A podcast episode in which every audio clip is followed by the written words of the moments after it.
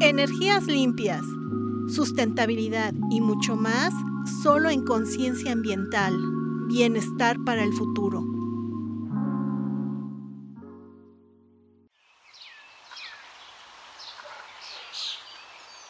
El futuro es hoy. La solución somos nosotros aquí y ahora.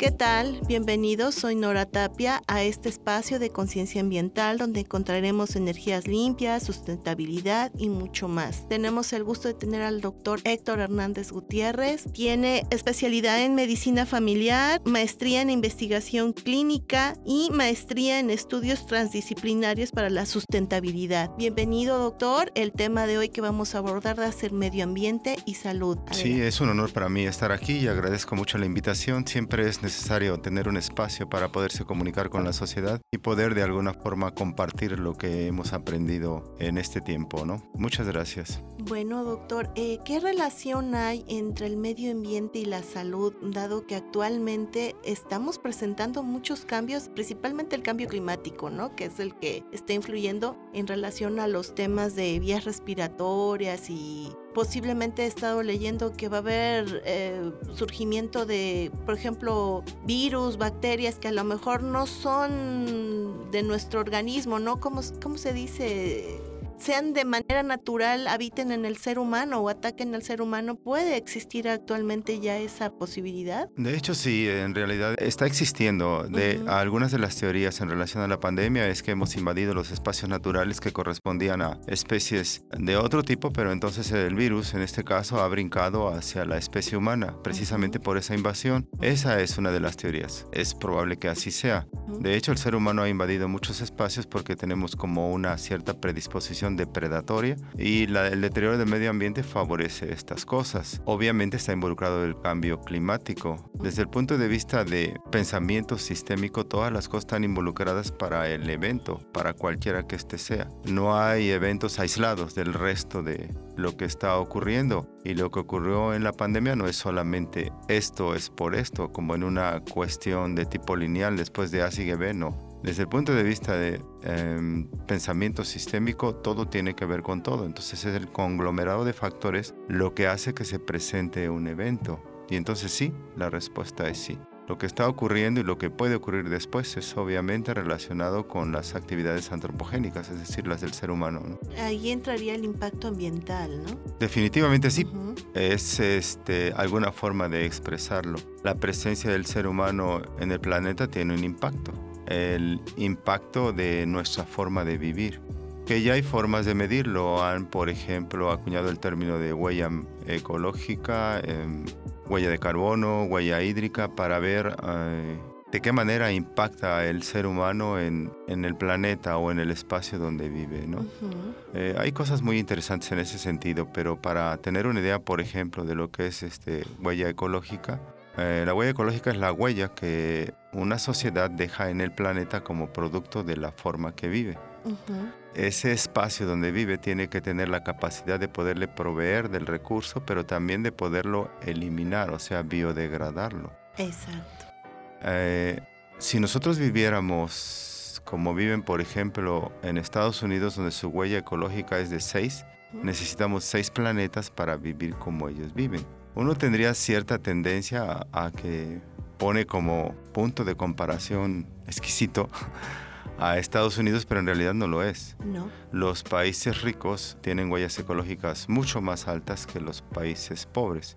Los países pobres están financiando ambientalmente a los llamados países ricos. Eso es algo que se sospechaba, pero cada vez se demuestra más. Ellos no son benefactores, en realidad son depredadores, ¿no? Es más que el resto de las sociedades. Eh, lo que es entendible aquí es, para nuestro amable auditorio, es eh, los países de primer mundo como ellos ya están aplicando la reglamentación, el marco legal, ¿no? Que eh, involucra todo esto del cuidado del medio ambiente y todo, todo lo relativo a esto, como usted lo dice, son depredadores y que vienen a los países de vías de desarrollo a seguir trabajando y a seguir produciendo, ¿no? Eso sería explotando los recursos naturales de esos países. Ese es un buen punto. En realidad, este, no parece que mm, los países que se catalogan como desarrollados vayan a un país pobre a compartir.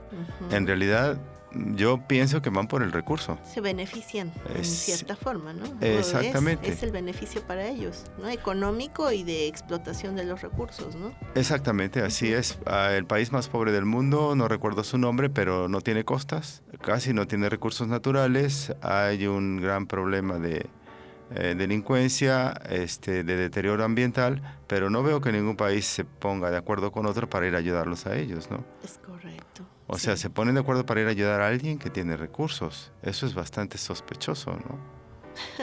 sí, realmente, eh, eh, sin tomar tintes, ¿verdad? Pero esto tiene tintes políticos y tiene tintes económicos y principalmente algunos países no aplican los de vías de desarrollo, no aplican esa reglamentación pues por la cuestión económica, que es un beneficio según para ellos, pero es para un solo sector.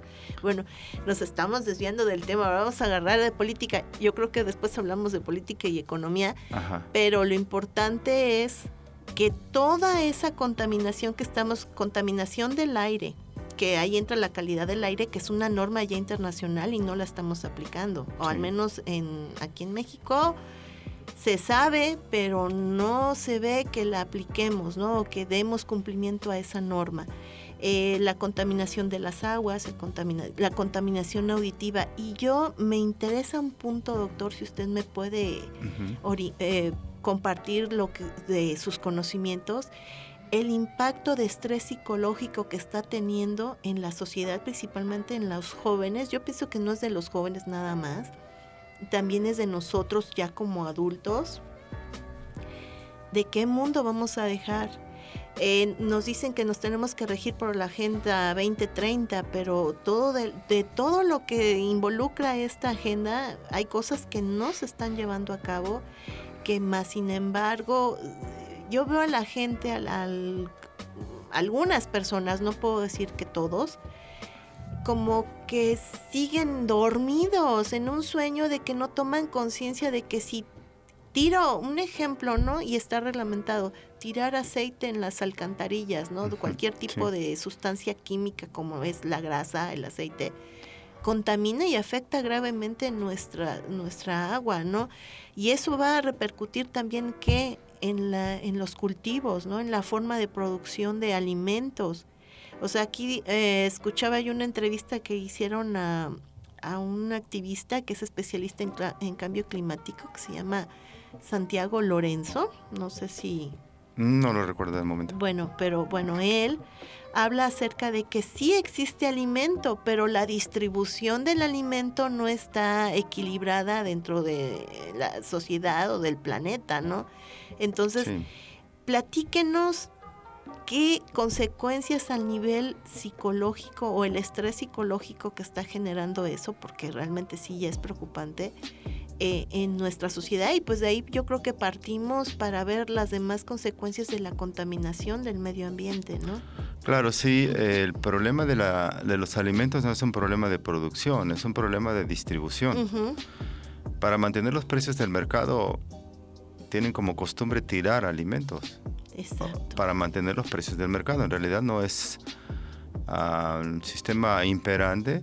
El sistema de vida occidental no es un sistema que se caracterice por ser muy generoso. En realidad está viendo para sus propios intereses, ¿no? Es una perpetuación del mismo sistema. Y las legislaciones que ellos hacen las hacen ellos, pero ¿cómo podríamos exigirle a un país pobre de África que reduzca su huella ecológica si ellos tienen superávit ecológico? Tienen huellas ecológicas de punto 8, por ejemplo, donde tienen un superávit ecológico cuando algunos países como Alemania tienen 7 o 6. O sea, ellos no necesitan un planeta para vivir, necesitan menos de un planeta. Si todos viviéramos como viven en Alemania, necesitamos siete planetas. O sea, en realidad, todo esto debería estar dirigido para los países que se catalogan como desarrollados.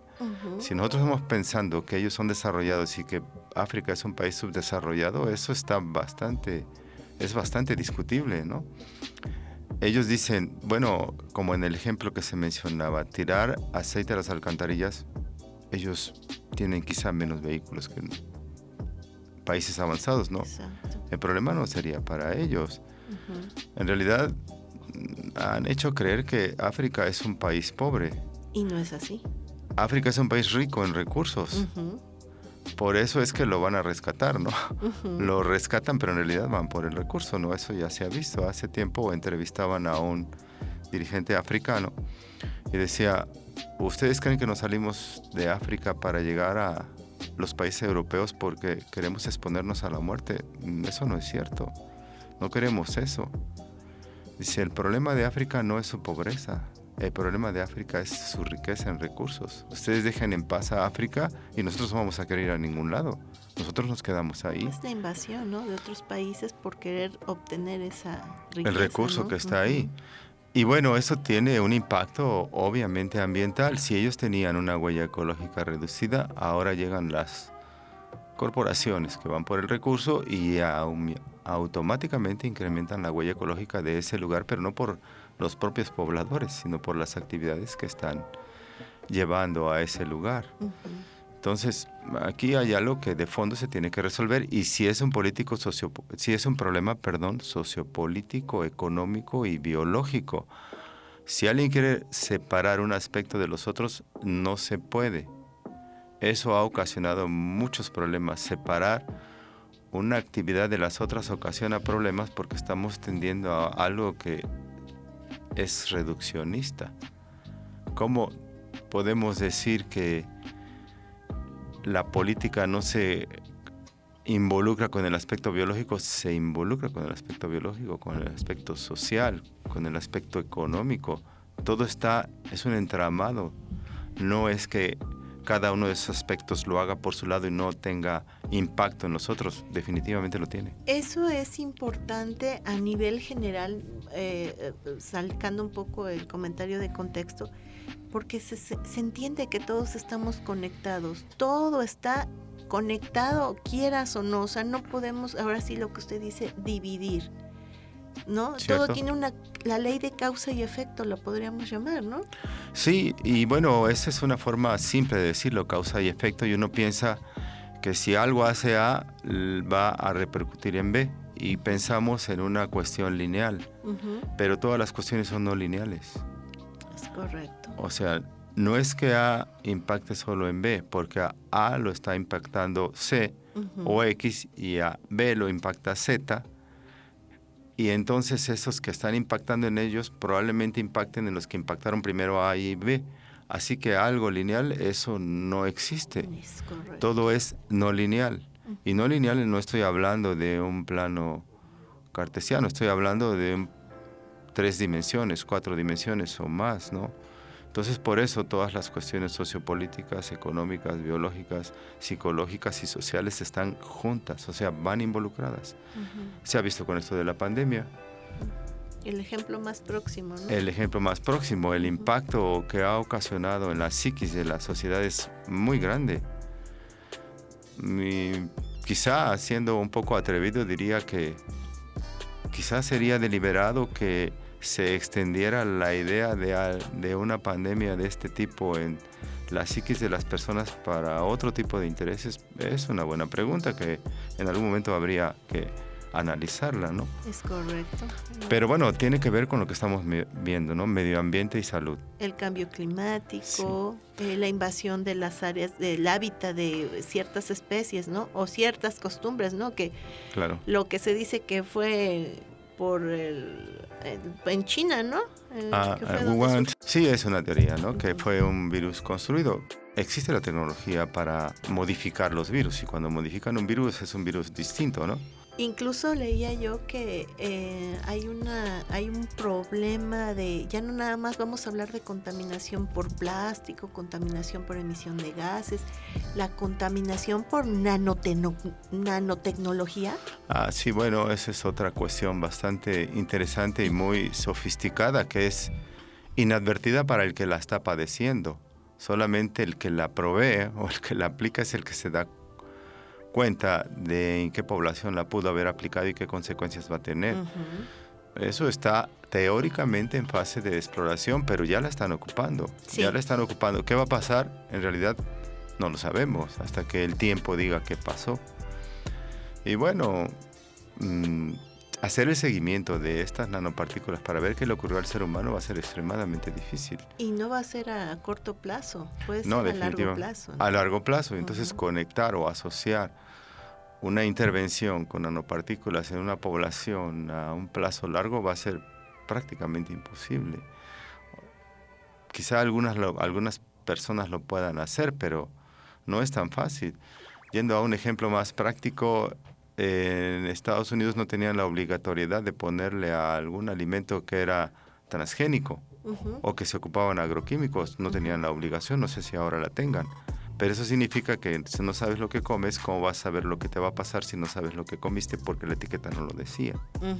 De hecho, sí tienen unas terminaciones, ¿no? Para nuestro público que a lo mejor tampoco conoce esa parte, ¿no? Eh, Tienen unos códigos y según la terminación es si fue tratado con químicos, fue tratado con sí, claro. X o Y, o simplemente, la, esa sí la tengo grabada, que creo que es la terminación nueva en el código, es de que es orgánico, ¿no? No tiene ningún proceso químico aparentemente, ¿no? Y eso es muy interesante. ¿Cómo puede uno garantizar la organicidad, así llamada, de las cosas que se producen de manera natural? Uno tiene que confiar en el productor, pero hay una forma de que no necesite uno tener la confianza en él y produce tus alimentos. En tu casa hay huertos urbanos que te permiten producir una parte pequeña de tus alimentos, pero ya te liberaste de los agroquímicos que traen todos. Y los agroquímicos son disruptores tiroideos. Hacen disfuncionar la tiroides que favorece la obesidad y la obesidad favorece las enfermedades crónicas. Cada vez hay más diabéticos, más hipertensos, más con síndrome metabólico, más cáncer, más ansioso-depresivos. Pues está relacionado con eso, ¿no? La obesidad es uno de, los factores. Producción y cosecha del alimento, ¿no? sí. y eso entraría también la contaminación de las aguas, ¿no? Definitivamente sí, porque no importaría tanto las bacterias, porque finalmente siempre han vivido en nosotros y con nosotros, igual que los virus. Lo que importa, por ejemplo, son los metales pesados. ¿Cómo el mercurio, ¿no? Exacto. ¿Cómo puede el organismo librarse de eso? Se necesitan agentes quelantes, que son algunas sustancias que se meten, que se enlazan químicamente con el eh, metal pesado para poderlo eliminar, pero no es algo que sea práctico. El organismo tendría alguna capacidad, pero no es algo que habitualmente y de manera biológica el organismo tendría esa capacidad, no la tiene. Para lidiar con virus y bacterias sí, pero para otros agentes químicos que se introducen en el organismo, no lo tiene, no está biológicamente preparado para eso. Necesita un apoyo externo, por decirlo así. Externo necesita un apoyo, pero ya se involucra otra cosa, ¿no?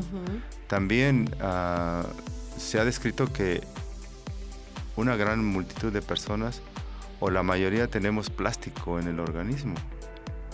Entonces, todo esto está total y absolutamente distorsionado. En realidad, este que le llamamos progreso quizá no lo sea. Realmente no lo es, ¿no? Es una tendencia que solamente vende un confort y un confort ilimitado. Alguien decía que el confort es inmoral, porque cuando tú estás viviendo confortablemente es que trajiste el recurso de otro lado porque con el propio recurso del lugar donde vives quizá no tendrías ese confort, pero el confort da como resultado mucha gente enferma. Eso es algo que es indiscutible. Es una consecuencia, ¿no? Aparte, eh, se podría decir que las, eh, lo que le llamamos una zona de confort es, pues ya no te motiva o te incentiva o, o te da la ambición de hacer algo más allá de, ¿no? Y aquí tengo, tengo mi alimento seguro, tengo un techo seguro, entonces pues ya, ahí me quedo, ¿no? Entonces, invariablemente al, nivel psicológico, a nivel mental, es un tipo de control, ¿no? Eh, por decirlo así, ¿no? De tenerte tranquilito, no me des guerra. Sí, es una forma. ¿no? Es una forma muy interesante. Eh, las corporaciones y los mercados lo han utilizado. O sea, una persona que está con confort es lo que quiere porque el confort es altamente adictivo. O sea, el sistema de vida occidental es adictivo y seductor. Entonces, en ese sentido, lo que venden es confort, pero además que venden artefactos que proporcionan confort un tiempo muy corto. Cuando una persona, por ejemplo, se siente confortable, a lo mejor, ah, digamos, está pasando por un trastorno depresivo y dice, ahora voy a comprar cosas porque comprar me hace sentir bien. ¿Por qué le hace sentir bien? Porque libera endorfina, serotonina, dopamina. Y eso es la droga que el propio cuerpo produce y que te hace sentir bien un tiempo breve. Y luego quieres más. Y quieres más. Y ellos son ávidos vendedores. Y, y indudablemente estamos contaminando al consumir. Claro.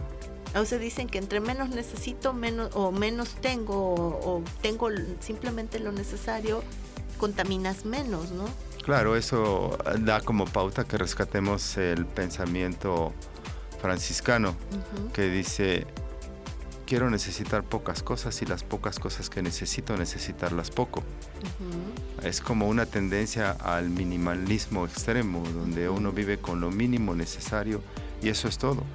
En realidad uno tendría por qué tener ah, la seguridad de un futuro eh, a largo plazo porque nadie puede asegurar su vida ningún tiempo. Lo único que existe es este instante que no garantiza el que sigue, porque no sabemos en qué momento vamos a morir y de qué manera van a cambiar las cosas que nos rodean uno tendría que enfocarse muy bien en el aquí y el ahora. Y hablando precisamente de lo que se ha incrementado, que son trastornos ansiosos depresivos, alguien los cataloga como que la ansiedad es el exceso de futuro y la depresión el exceso de pasado. Pero además, el problema es que la mente no trae pasado venturoso o futuro venturoso. Traen los catastróficos al instante que estamos viviendo y entonces el presente, que es un instante, se pierde en cosas que no existen o que, y que ya pasaron o en cosas que aún no han llegado, como son las del futuro. Pero todo eso está involucrado en el mercado, porque a uno le venden un seguro de vida. Es correcto. Pero no me estás asegurando mi vida. No. En realidad me estás asegurando que si yo me muero, alguien va a recibir mi seguro. no estás hablando de mí, estás hablando de los otros. No sé por qué dicen seguro de vida, nadie me puede asegurar la vida. Nadie puede hacer eso, ¿no? Entonces hay mucha distorsión en cuanto a la forma en que pueden permear en la mentalidad de la gente y que la van construyendo. Yo creo que nos han robado mucho dentro de las cosas que nos robaron. Una de ellas es el sentido común. Y eso está ocasionando muchos problemas. La gente ya no ve no entiende bien lo que es el sentido común, no lo aplica. es correcto, sí, eso yo, lo he notado. Conozco gente que jamás fue a la escuela y tiene un sentido común impresionante que le mete a uno en problemas cuando hacen una pregunta que tiene una lógica natural irrefutable. Y eso es algo que se está dando. No, eh, sí, es que me ha dejado muda, doctor, porque realmente eh, yo todo eso que usted me está compartiendo en mis momentos de análisis, de reflexión, no, no le doy, vaya, no le puedo refutar nada porque yo creo y pienso eso. La gente está viviendo en un momento, pues están atrapados ya en el celular, en la computadora, ya no existe más allá de, dejó de existir el medio ambiente. Aquí me gustaría eh, hacer énfasis qué importancia tiene el medio ambiente o qué podemos hacer para que ya no repercuta tanto en nuestra salud o mejorar nuestra salud. Eh, yo al menos con otros compañeros que compartimos este, actividades, pues tan solo el hecho de ir a sembrar un arbolito y, estar en contacto con la naturaleza, esos beneficios que tenemos, ¿no? Y pues ahora sí, cuidar nuestras áreas verdes que actualmente están siendo invadidas de una manera arbitraria, o sea, como que viene una empresa y dice yo voy a construir aquí esto y, pues ya y la gente pues se queda inerte, no está consciente de las consecuencias que puede tener eso, ¿no? Exactamente, y bueno, hablando de medio ambiente, medio ambiente uno dice medio ambiente y se imagina espacios verdes y arbolados. Medio ambiente es el ambiente donde vivimos. Estamos en un medio ambiente ahorita. Todo con artificio, ¿no? Entonces, este, estamos como si lucháramos todo el tiempo por retirarnos del ambiente natural y crear un ambiente artificial que nos dé las cosas que o las que no nos dé la incomodidad del ambiente natural, ¿no? Por ejemplo, aquí hay una temperatura. Este es un artificio. Aquí hay una iluminación. Es un artificio. Es correcto. Este es una realidad distinta, es una realidad construida distinta a la realidad de allá afuera. Allá la temperatura es distinta, todo es distinto, el organismo responde distinto. Hay mecanismos, por ejemplo, de termorregulación que se activan allá, aquí están activados de otra forma. Esos mecanismos de termorregulación están vinculados con sustancias que el organismo secreta que le permiten tener una respuesta inmunológica adecuada cuando está en aquel ambiente. Que si somos sustraídos de él porque nos incomoda tener frío, entonces el organismo ya no tiene esa capacidad. Es la exposición a las cosas lo que hace que el organismo se vaya fortaleciendo, no aislarlo. Aislarlo ocasiona problemas. Eso sería la falta de respuesta también ya de nuestro organismo a defenderse a los factores externos de microbios, bacterias, virus. Eh, como que lo adormece, ¿no? O sea, lo ponen inactivo. El sistema inmunológico es así como que nuestro nuestra medida, nuestro medidor de cómo reaccionar ante los ataques externos, por, por llamarlo de alguna manera, ¿no? Sí, esa es una buena pregunta. En realidad, solo la exposición a la, gente es la que, el que desencadena, por ejemplo, si es bacteriano viral, desencadena una respuesta inmunológica que lo vuelve competente para cuando se vuelva a enfrentar a determinado microorganismo. Hace mucho tiempo, y que yo creo que ahora debería cambiarse, nos metieron en la idea de que estábamos en guerra todo el tiempo contra los virus y las bacterias y que nosotros teníamos un ejército que era el sistema inmunológico que quería matar a la gente de afuera para que no nos afectara. En realidad deberíamos de sustituir la palabra guerra por coexistencia la relación simbiótica entre algunos virus o bacterias o organismos de hecho que todos conviven, ¿no? Sí, porque sin ellos nuestro sistema inmunológico no madura. Tampoco estaríamos bien, ¿no? En pocas palabras. Definitivamente no. Estamos llenos de bacterias. La piel nuestra está llena de bacterias y son bacterias que tienen que estar ahí porque si esas no están llegan otras. La naturaleza no permite espacios sin ser ocupados. Los ocupa otra.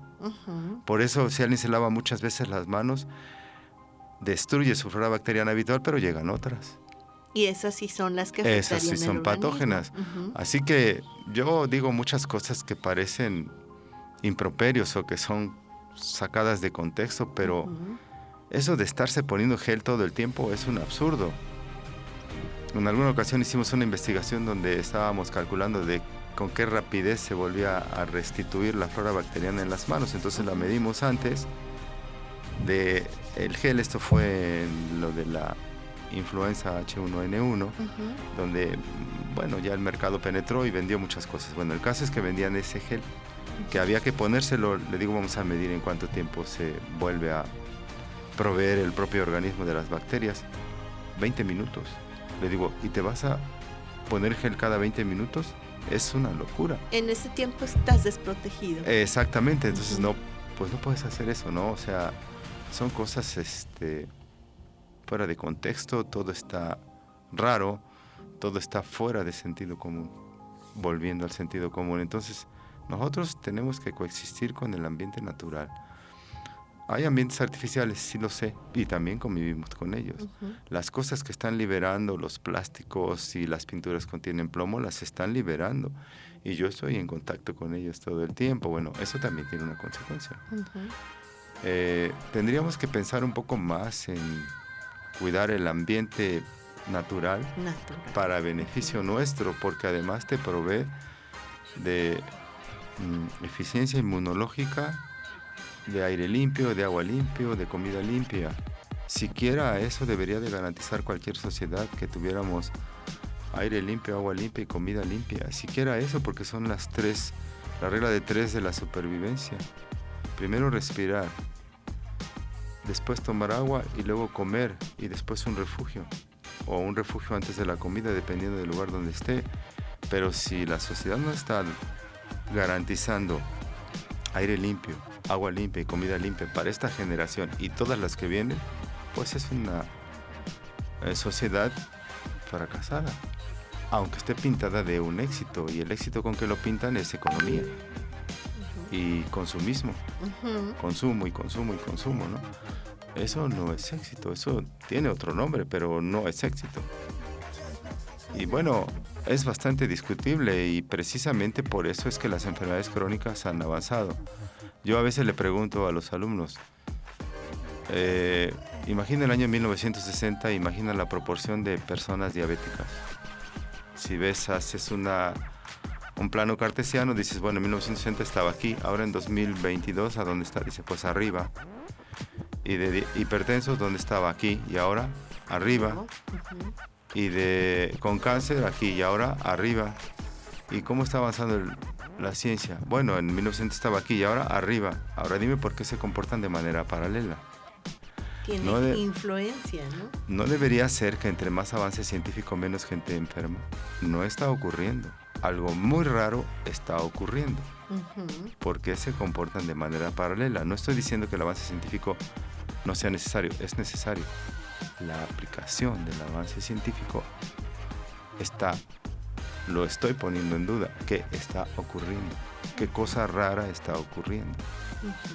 Entonces, está relacionado con el ambiente y el ambiente es todo lo que nos rodea y el ambiente puede ser construido y si el ambiente es algo sociopolítico económico construido pues hay que cambiar ese ambiente ¿no? es correcto porque so pena de que la humanidad esté entrando en una fase de difícil solución. Bueno, y entonces, ¿qué podemos hacer para mejorar las condiciones eh, a corto plazo, al aquí y el ahora? ¿Qué podemos hacer para cuidar y cuidarnos nosotros. Si cuidamos nuestro medio ambiente natural como usted nos lo está marcando, pues vamos a cuidar nuestra salud. Sí, voy a decir algo que pareciera un escándalo. Sí. Pero como ya se nos está terminando el tiempo, lo voy a decir. Hay que brincarse la intermediación. Hay que brincarse al gran intermediario. ¿Quién es el gran intermediario? Es algo que no tiene valor intrínseco, que no tiene valor por sí mismo. El dinero no tiene valor por sí mismo yo me puedo perder en el desierto con un millón de dólares, prefiero perderme con cinco litros de agua. Es correcto. Porque el dinero solo tiene valor en la sociedad que ha contextualizado que lo tiene como mecanismo de cambio. Pero no me lo puedo tomar, no me lo puedo comer, no me lo puedo nada. Es correcto. Es hasta que lo cambio por el bien que tiene un valor palpable, objetivo. Entonces, si uno piensa, voy a brincarme la intermediación del dinero, significa que voy a producir mis alimentos. Si produzco los alimentos, reduzco mi huella ecológica porque reduzco gases de efecto invernadero, porque no tengo que manejar el coche para ir a traerlos al supermercado, que trajeron el producto de otro país y que llegó acá. Bueno, eso me lo puedo ir brincando. Dice, pero ¿qué tanto puedo producir lo que produzcas? Una lechuga, dos, tres, lo que quieras. Es para consumo. Es para consumo de tu propio. hogar, ¿no? Exacto. Entonces, bueno, yo terminaría mi intervención con eso, ¿no? Bríncate el intermediario todas las veces que puedas. Bríncatelo. Y estar en más contacto con la naturaleza, ¿no? Definitivamente. Es que es la, el paso obligado. Si te vas a brincar el intermediario, tienes que estar en contacto con la naturaleza, si no, no puedes. Bueno, doctor, creo que nos quedamos con más ganas de hablar sobre, extender este tema. Espero que en otra oportunidad tengamos de seguir abordando este tema porque la verdad a mí me, me encanta, me, fascinó. Eh, veo que es muy importante tener este la relación que hay entre medio ambiente y nuestra salud, que se está viendo, ya están viendo, siempre han existido consecuencias, pero ahorita está muy marcado ya, pero pues creo que mucha gente no se da cuenta, ¿no? Pues sí, no, pero precisamente por eso agradezco la invitación y estoy abierto para las veces que ustedes me digan y podemos charlar más tiempo. Eh, estoy en la mejor disposición en ese sentido. Pues y muchas agradezco gracias, mucho doctor. la invitación. No, queda la puerta abierta. Yo creo que vamos a seguir este ampliando este tema porque eh, yo veo que tiene muchas connotaciones dentro de nuestro entre nosotros, ¿no? A nosotros nos afecta directamente. Definitivamente. De manera positiva o negativa, ¿no? No, porque también no vamos a ser tan este negativos, ¿no? Una catástrofe, pero sí influencia y pues que vamos a generar una influencia positiva. Claro que sí. Vamos a pensar en positivo y pues bueno, doctor, ¿algo más que agregar? Pues solo agradecer a toda la audiencia que en algún momento escuchará esta conversación y ah, si en algún momento tienen la inquietud de enviar alguna pregunta o algo para la siguiente, estoy en la mejor disposición y agradezco mucho la invitación y la atención. Bueno, pues muchas gracias, doctor. Quedamos este con otra charla interesante porque ha aportado mucho de cosas que a lo mejor en determinado momento las hemos analizado, las hemos reflexionado, pero no, la, no las hemos aterrizado. Y pues bueno, vamos a recordarles a nuestro amable auditorio que el futuro es hoy, las acciones son hoy, la solución somos nosotros aquí y ahora. Muchas gracias por compartirnos todo esto y que tengan excelente día. Muchas gracias.